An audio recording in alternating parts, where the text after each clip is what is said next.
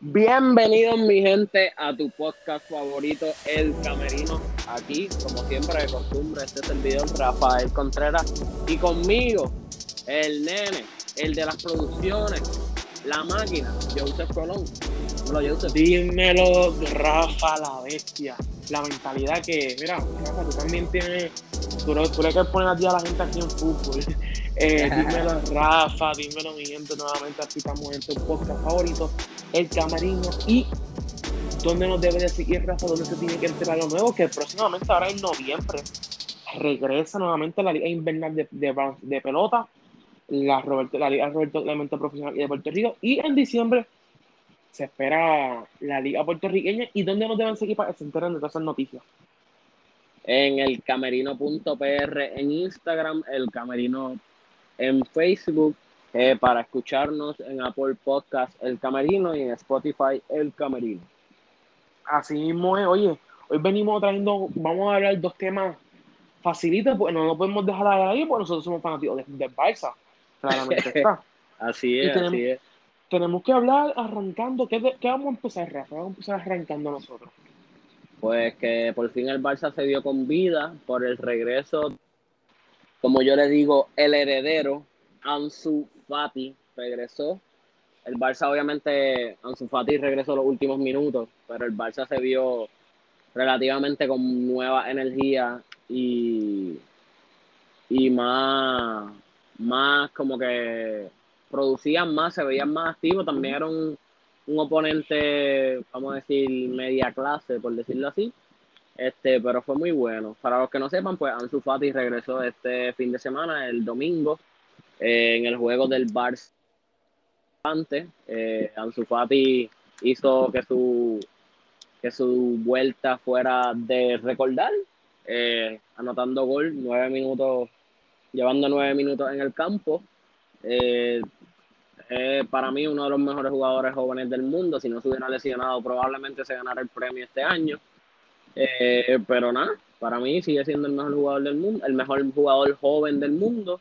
Y pues gracias a Dios lo tenemos en el Barça y pues de Messi pasamos a Ansu. Vamos a ver si Ansu nos puede este, liderar esta nueva generación. Definitivamente, y como bien mencionaste, Rafa, Barcelona jugó contra el Levante también está, ¿verdad? este fin de semana y Ansu Fati también fue protagonista de un gol en el minuto 90 más 1, donde se dejó sentir y pues marcó ese golito. Eh, Rafa, te tengo otra pregunta. ¿Pudiéramos decir que actualmente Barcelona tiene los mejores jóvenes del mundo? Eh, debe estar compitiendo con, con el Chelsea, porque los jugadores del Chelsea ganaron sí la Champions, pero es un equipo súper joven, si te pones a pensar y a ver las edades, pero el Barça con Frenkie de Jong que tiene 24 años, Pedri tiene 20, eh, Ansu Fati tiene, bueno, Pedri tiene 18, perdóname. Ansu Fati tiene 18, yo, yo, me, yo, me, refiero de Ansu Fati, Pedri, de... De John, Gaby. De exacto. Sí, sí, por eso te digo que son jugadores bastante jóvenes y, y deben estar compitiendo con el Chelsea que tiene a Mason Mount, pero ellos son un poquito más maduros, Mason Mount, este, Pulisic, eh, Timo, Timo Werner es joven, este, hay un par de ellos Barcelona tiene a Puig, a Eric García. El, Madrid también tiene buenos jugadores jóvenes, Vinicius, este, Rodrigo, Asensio, Taque, Taque Cubo. O sea que el Barça tiene competencia, pero para mí sí debe ser uno de los mejores núcleos de jugadores jóvenes. Que pues, como siempre te he mencionado aquí, yo siempre he pensado que el Barça debe usar más la cantera, porque como un equipo que sus jugadores, sus mejores años fueron empezando un montón de jugadores de la cantera, se convirtió en un equipo que lo que hacía era, lo que últimamente hacía era comprar, comprar, comprar, en vez de tirar de la cantera, como dice uno. Definitivo, definitivo. Yo creo que ahora Barcelona tiene el futuro más completo. Y lo hemos dicho aquí, Messi tiene un contrato de dos años y otro opcional de opcional, sino que Barcelona va a tener una, una, unos buenos equipos para el futuro de cara a que regrese este, Messi. Sí, sí, eh, esperemos, ese sería un sueño que Messi regrese a, a jugar su última o penúltima temporada profesional en el Barça y, que tenga un buen equipo joven alrededor. Obviamente yo como fanático de Messi deseo que él siga ganando títulos allá en París, porque pues al final del día como que soy culé y eso, pero tampoco puedo desearle el mal al mejor jugador de, de todos los tiempos y que tantos años hizo grande al Barça, ¿me entiendes? Obviamente si es Barça contra, contra PSG es difícil no apoyar al Barça porque pues, al final son mi club favorito, pero también hay que darle respeto a Leo, que es el mejor jugador del mundo y todo lo que ha hecho por, por el Barça y desearle lo mejor siempre. Así mismo, ahora mismo Barcelona se encuentra sexto en la tabla de posiciones. Primero está Real Madrid con 17 puntos. y el Barça tiene un juego menos. 12 puntos tiene el Barcelona. Detrás, de frente está Rayo Vallecano con 13, Atlético de Madrid con 14, Sevilla con 14, Real Sociedad con 16 y lidera el grupo, pues Real Madrid lo, está liderando. Con 17, ¿verdad? Tiene el Real. Sí, 17 puntos, sí. Y el Sevilla también tiene un juego de menos, que puede ser el juego que, tienen de menos, el Barça contra Sevilla. que, pues, vamos por ahí. Sí, definitivo, Rafa. Ahora Barcelona pues le queda un juego menos ante el Sevilla, que si Barcelona logra ganar ese partido, ahora, ahora mismo hay que ser realistas. Barcelona es un equipo que hasta yo como fanático siempre siendo culé, he dudado del mismo de, de, Barcelona, del potencial que ellos pueden lograr esta temporada. Realmente es una temporada. Ajá. No, no, no, sigue, sigue, sigue. Realmente esta es una temporada en donde van a aprovechar si realmente Kuman debe ser el, el, el líder de ese equipo o no. Eso era lo que yo te iba a decir. Yo no desconfío del talento del Barça, porque talento y calidad tienen de más. O sea, jugadores hay de más. Lo que yo digo es que yo no estoy seguro si es el, el entrenador para liderar ese grupo. Porque tú ves a Ansu Fati y tú dices que es uno de los mejores jugadores jóvenes. Sí, que necesita experiencia, pero es uno de los mejores jugadores jóvenes. Este, Pedri, uno de los mejores jugadores jóvenes. Frankie de Jong es un jugador, es un jugadorazo, en mi opinión. A mí Frankie de Jong me encanta. Este, bueno, 24 años, pero sí, en parte veterano. Exacto. Este, Depay.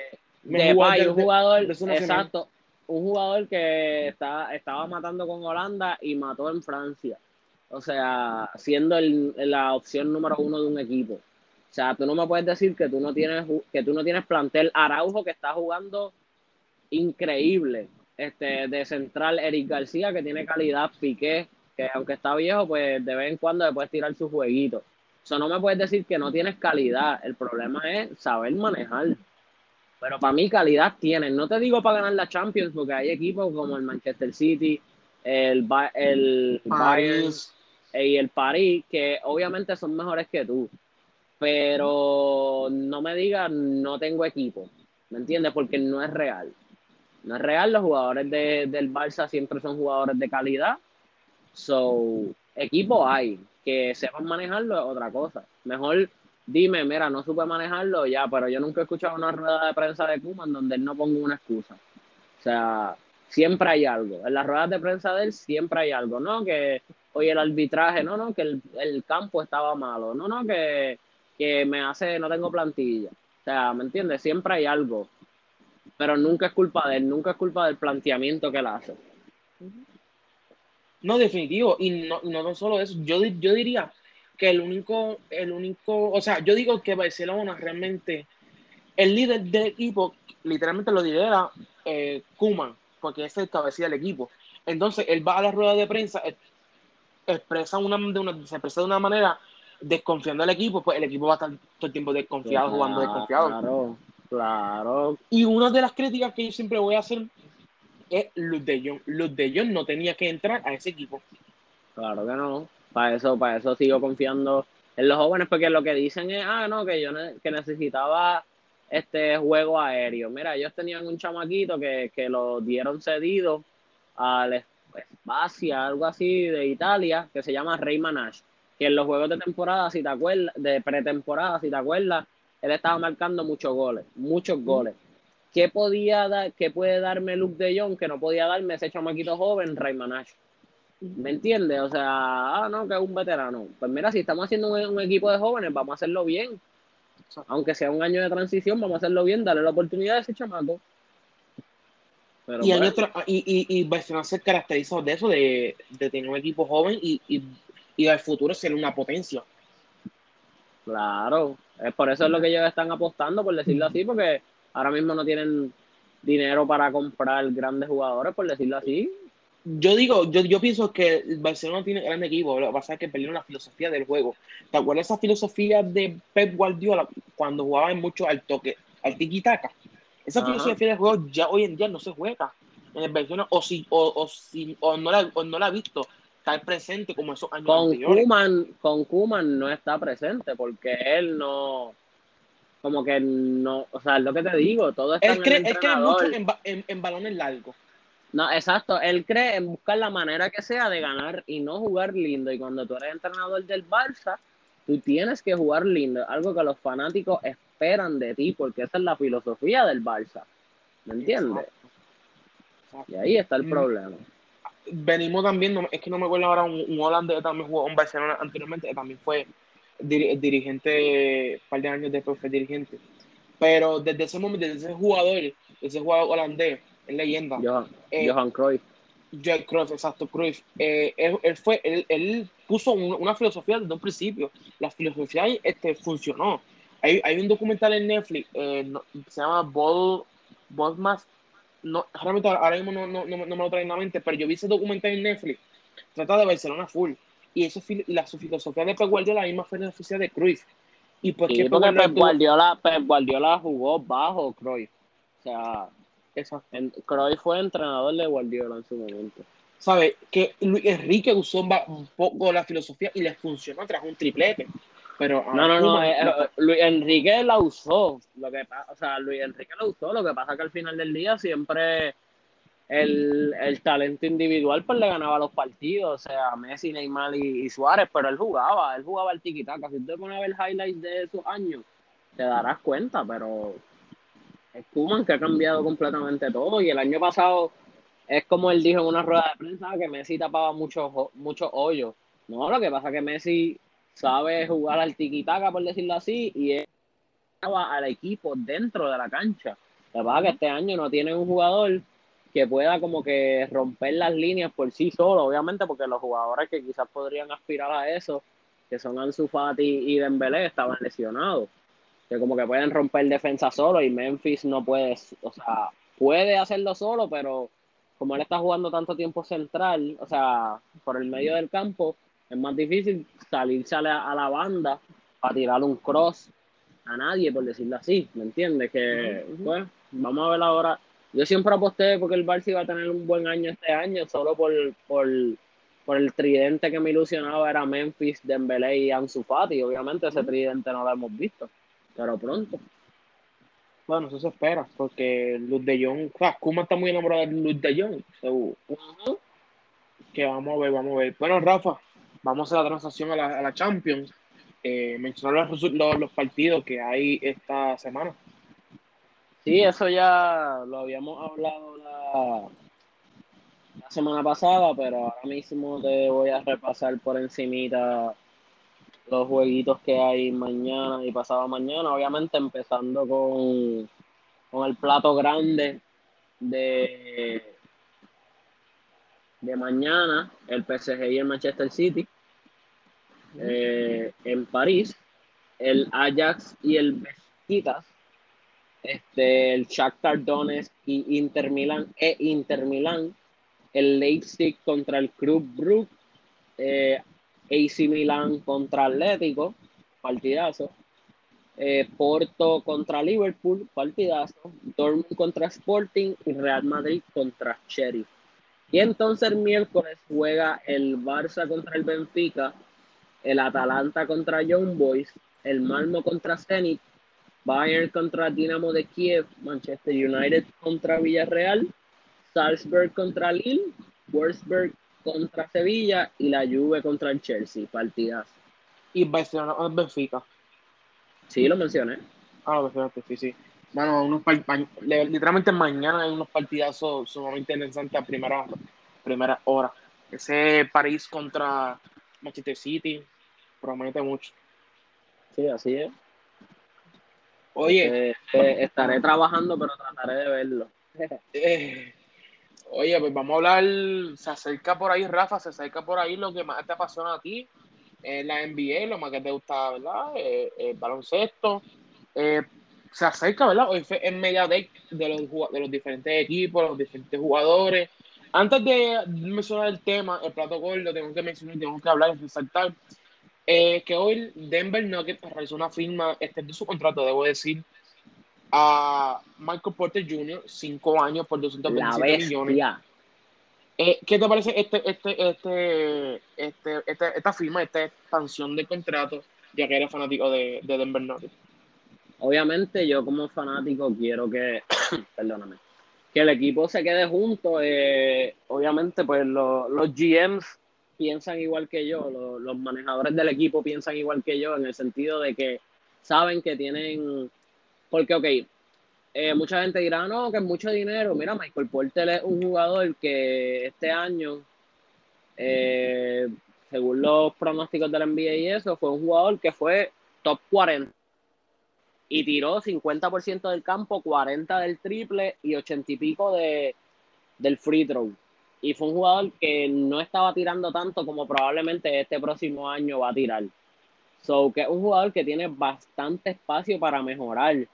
Y ya es un gran jugador y tiene espacio para mejorar. Obviamente tú estás tomando el riesgo por su historia de lesiones y todo eso, pero o sea, era un dinero, era el dinero que él estaba como, que era elegible, el máximo dinero que él era elegible, y para mí, honestamente, todavía no se los merece, pero él los va a llegar a valer.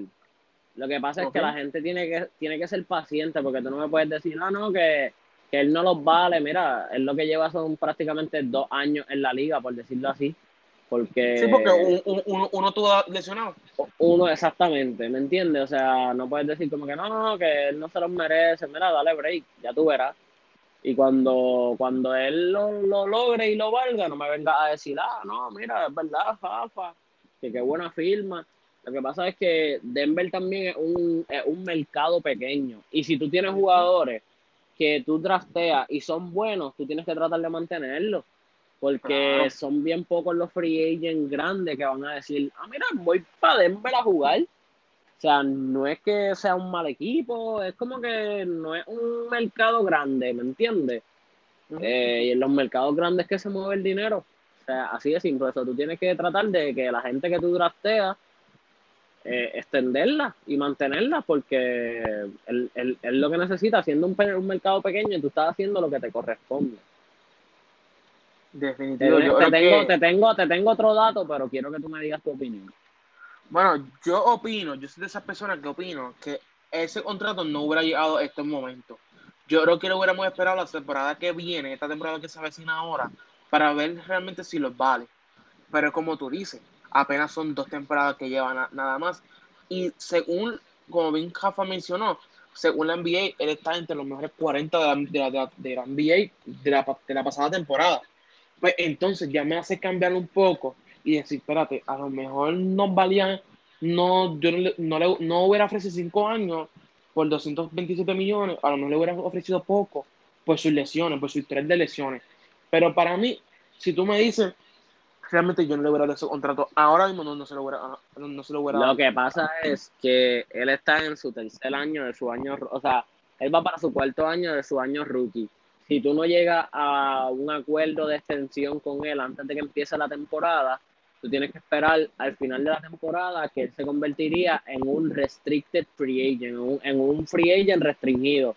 Que si alguien le ofrece cierta cantidad de dinero, pues tú tienes la oportunidad de marcharlo.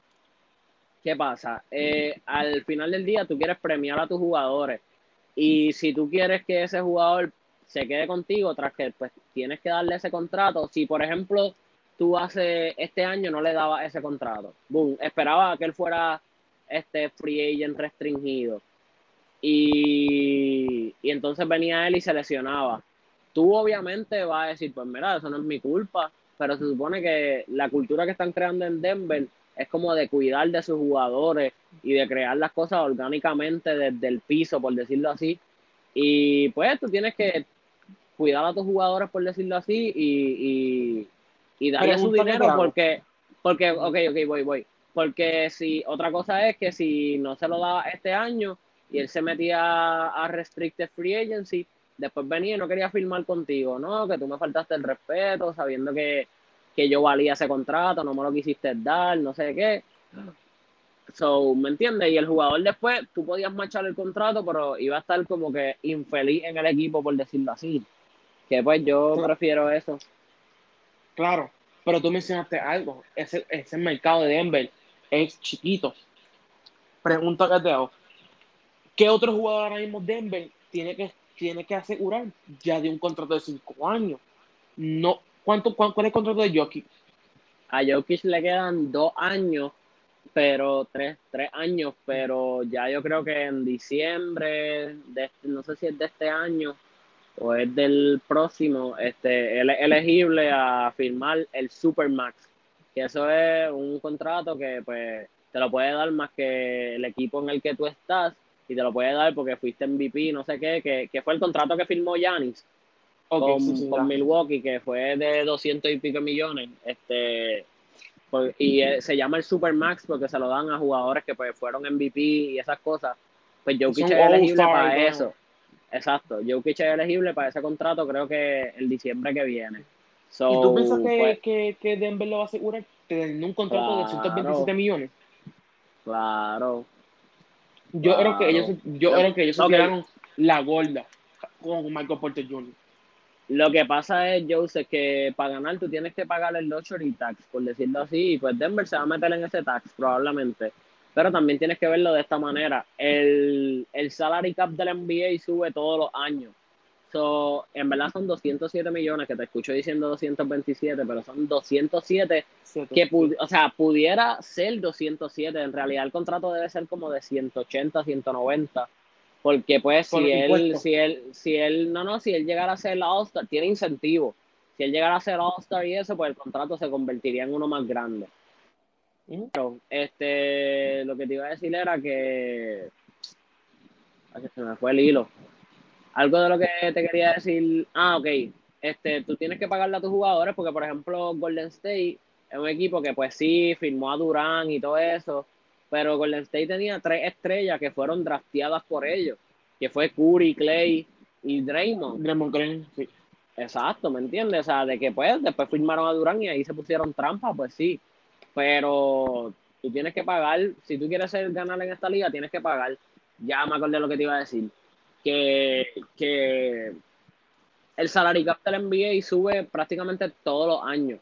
So, dentro de dos, tres años, ese salario de Michael Porter ni va a aparecer tanto porque van a haber jugadores que van a estar haciendo 10, 12 millones más que él.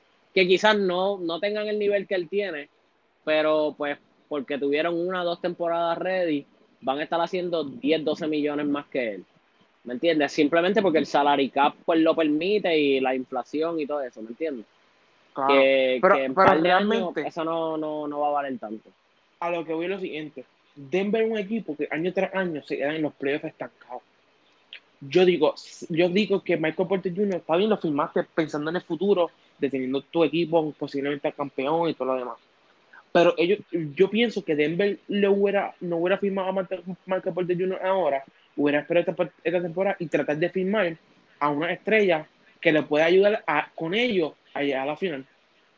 Pero Joseph, ahí vuelvo a lo mismo que ya te dije. Las estrellas no quieren firmar en Denver. Por eso, porque yo me voy a arriesgar a decir, ah, déjame ver si Bradley Bill, por ejemplo, firma conmigo. No va a pasar. Si viene, si viene Bradley Bill y tiene oferta de los Lakers, mía, de Denver, él se va a ir para Los Ángeles, lo siento. Yo amo a Denver, pero... está tentativo si va a jugar esta temporada. ¿Por qué? Pues no se quiere vacunar. Sí, pero donde él juega en Washington no es necesario, no es obligatorio vacunarse. Los que tienen problemas son Kyrie, son los que están en New York y en Golden State, en San Francisco. Que ahí el Estado tiene mandado que si tú eres un atleta y vas a jugar en un lugar cerrado, tienes que vacunarte. ¿Qué pasa? Si Andrew Wiggins, que juega en Golden State, no se vacuna, se va a perder los 41 juegos que son en su casa. Lo mismo con Kyrie, lo mismo con jugadores de New York o de los Nets.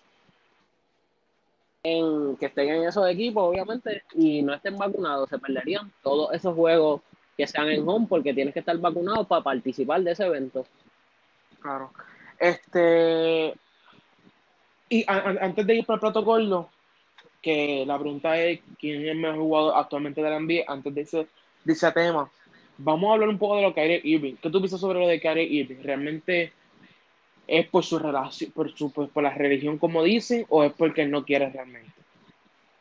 Es que Kyrie se ha vuelto una persona muy como que espiritual, pero obviamente uno no te voy a decir, mira, no sé si es religión o esto, uno respeta lo que él piensa y si al final del día, ok, yo entiendo que está brutal porque pues se supone que nos vacunemos porque pues es, el bien público, por decirlo así, o sea, tú dirás, ah, no, pero es que eso es mi decisión, pero es que por el tú no estar vacunado, es que se crean como que variantes y todo eso, porque pues a ti te dio COVID normal, yo estoy vacunado, pero como estuve tanto tiempo pegado a ti, el virus se me pegó y vino, se mutió, whatever, y sale una, una variante.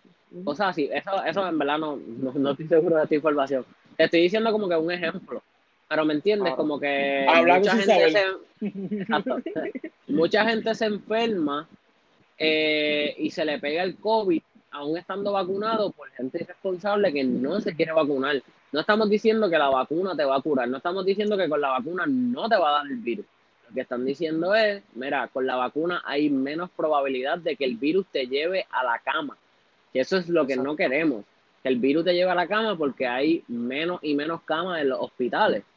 eso, eso es lo que no queremos. Que el virus te lleve exacto. Exactamente. Pero ellos no entienden eso realmente yo, Kyrie se ha metido en uno de los jugadores más popularizantes en estos últimos meses o últimos años de la NBA. Polémico. Y por, exacto, esa es la palabra, polémico, muy polémico, siempre ir a estar en, en, hablando todo el mundo, ir a estar en cuanto portada esté posible. Yo creo que también eso, eso es lo que ha hecho él no vacunarse al, al alto tiempo de él. Pero sí, mucha, mucha conspiración, por decirlo así. Exacto, bueno, pero él sabe él sabrá sobre esa situación. Y ahora, ahora sí, Rafa, vamos a hablar de este tema, de quién es el mejor jugador actualmente de la NBA. Yo voy a arrancar diciendo que el mejor jugador de la NBA actualmente es Kevin Durant. En la pasada temporada promedió 26.9 puntos, 7.1 rebotes, 5.6 asistencias. Eh, no tan solo promedió esto en la pasada temporada, sino que también ayudó al equipo de Estados Unidos a ganar en la Olimpiada Go Oro si él no estaba en la cancha, la ofensiva de Estados Unidos no corría bien. Para mí, este no es jugador actualmente de la NBA. No puede decir, ah, Giannis Tocumpo va a ser, Giannis Tocumpo ganó esto, hizo todo esto en los playoffs y todo lo demás. Pero para mí, yo tengo, esto tiene nombre y apellido, es Kevin Durant, Rafa. Eh, ok, es que aquí hay muchas opciones buenas, como que hay mucha gente que tú puedes hacerle un caso, como que decir, ah, el mejor jugador es este, y es por esto, esto y esto. Hay mucha gente que tú puedes hacerle el caso, pero para mí, hasta que no se ha probado lo contrario, el mejor jugador de la NBA es LeBron James. Para mí, Durán obviamente tiene Actualmente. un de... Ay, Dios. Es que, ok, para mí es un tío, ok, es que para mí LeBron puede seguir siendo como que la primera opción. Yo lo veo de esta manera. LeBron por la edad puede ser una primera opción en un equipo de campeonato. Sí, aunque con ese edad lo puede ser. yo lo veo de esa manera y para mí hasta que pues, no le quiten ese puesto, este, o hasta que no se vea como que un decline de él bien exagerado, para mí LeBron va a seguir siendo el mejor. Estoy de acuerdo de que Durán probablemente es mejor anotador que LeBron. Claro que sí. Durán es el tipo que más fácil mete la bola en el planeta Tierra. O sea, eso yo no tengo duda de eso, pero yo pienso que all around en impactar el juego como un overall, un jugador overall completo, para mí LeBron es mejor. Ahí también puedo traer el argumento de Yanis. Yanis es un jugador que obviamente es mucho más joven que LeBron, un poco más joven que Durán y literalmente te puede hacer todo menos tirar. Pero, o sea, en cuestión de ofensiva y defensiva, lo puede hacer todo da tapones, defiende, bueno, se ganó de jugador defensivo del año hace dos temporadas. O sea, un jugador que lo puede hacer. Él, ya lo ha ganado, todos los títulos ya lo ha ganado. Sí, por decirlo así, prácticamente. LeBron James esta, esta, temporada promedio 25 puntos, 7 rebotes, 7, 7 asistencias, casi un, así 8, 8 de asistencia, o sea, así 8.0 de asistente, así también un triple doble. Eh, lo, que pasa, lo que pasa también con LeBron, tú tienes que pensar que LeBron antes de su lesión tenía a los Lakers en los primeros puestos del oeste y estaba en la conversación para MVP, diría yo que liderando la conversación de MVP. Eh, por eso te digo que hay mucha gente que puede como que tener un argumento a favor hacia un jugador. Porque, por ejemplo, yo soy bien fanático de Denver, obviamente, y yo te puedo decir, ah, no, Joseph, pero es que el mejor jugador de la NBA es Jokic porque quedó MVP. Pero me entiendes, son, son muchas cosas. Jokic promedió 26, 11 y 8. O sea, tampoco fue que jugó mal. Pero, pues, para mí, el mejor jugador overall de la NBA hasta que se retire va a ser LeBron. O sea, siempre va a tener su cuchara dentro de ese plato. Obviamente, pienso que Durán es mejor jugador, es el mejor anotador del mundo. Tú dirás, ah, pero ¿por qué Durán no mete 40 todas las noches? Bro, tranquilo, porque no le gusta tirarlas todas. Pero Durán, si quisiera, pudiera promediar 40 en una temporada, porque así de fácil mete la bola, ¿me entiendes? Este, para mí, Yanis es un gran jugador two-way. Eh, después Curry, el mejor tirador de la historia. O sea, ¿me entiendes? Jokic, mismo Luca. O sea, hay mucha gente, Kawhi. Hay mucha gente que pudiera, pudiera tener un argumento. Para mí, Luca puede, puede estar ahí entre esos momentos, pero yo, yo lo pondría a Luca número 3 en la conversación. ¿Qué? A Lucas Doncic número 3. ¿Qué? Por encima de, Actualmente. De a, Joseph. No, no, no, no, espérate, espérate. Yo pongo Kevin Durant primero, LeBron James segundo y después Lucas Doncic. Por encima de Giannis. Bueno. Bueno. Actualmente. Para mí, Lucas es caballo. Mejor que Giannis. Bueno. Ahí me, como que me mandé un poco. Puede ser tercero Giannis, cuarto Lucas mejor que Curry. Lucas está, de camino para hacer eso, mejor que Curry, claro que sí. Está, está en camino a hacer eso. Lo que, lo que yo digo es, donde se prueba la gente en realidad es en los playoffs. Y a mí, Lucas no me ha demostrado nada en los playoffs. Pero, ¿cómo te va a demostrar si tiene a un, a, un, a un, tipo que no sirve por sinking? Ah, pero espérate, el año de la burbuja fue, mira, no ganamos porque por Porzingis se lesionó. Y este año que sí jugó, ah, no ganamos porque por Porzingis no jugó bien. Mira, pues decídete. ¿Me entiendes? Yo gané una serie, bueno, cuando digo yo, digo Denver, cuando digo Denver, digo Jokic, ganó una serie de playoffs sin su mejor segundo jugador, que es Jamal Murray, que en la burbuja destrozó a todo el mundo, o sea, ¿me entiendes? Y ganó una serie de playoffs, entonces Luca en dos años se ha eliminado las dos veces con el mismo equipo y este año liderando 2-0 la serie, ¿me entiendes? Y después 3-2 perdió todos los juegos en su casa hasta que perdió el juego 7 en, en, Los Ángeles.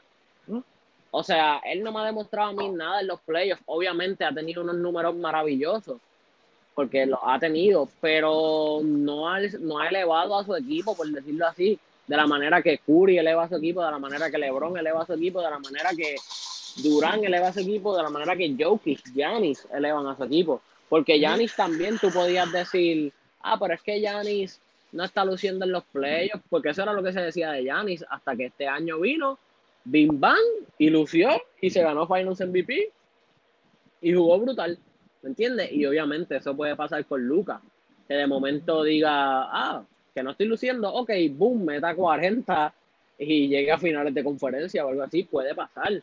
Pero siempre me acuerdo de un, de un pana mío que me decía, cuando Jokic estaba jugando súper bien, que en la temporada hacía ponle 20, 20, creo que eran 20, 10 y 7. Este, no, no, que Jokic no es caballo porque en los playoffs no se ha probado. Y yo, ¿qué? No, no, porque no ha llegado a finales de conferencia. Y yo, ¿qué? Yo se tenga en mente que para ese tiempo ya Jokic había jugado los playoffs, que fue el año que se eliminaron contra Portland. Y Jokic esos playoffs puso números que si Kawhi no hubiese hecho, que si Kawhi no hubiese hecho lo que hizo ese año, la historia de los playoffs hubiese sido Jokic.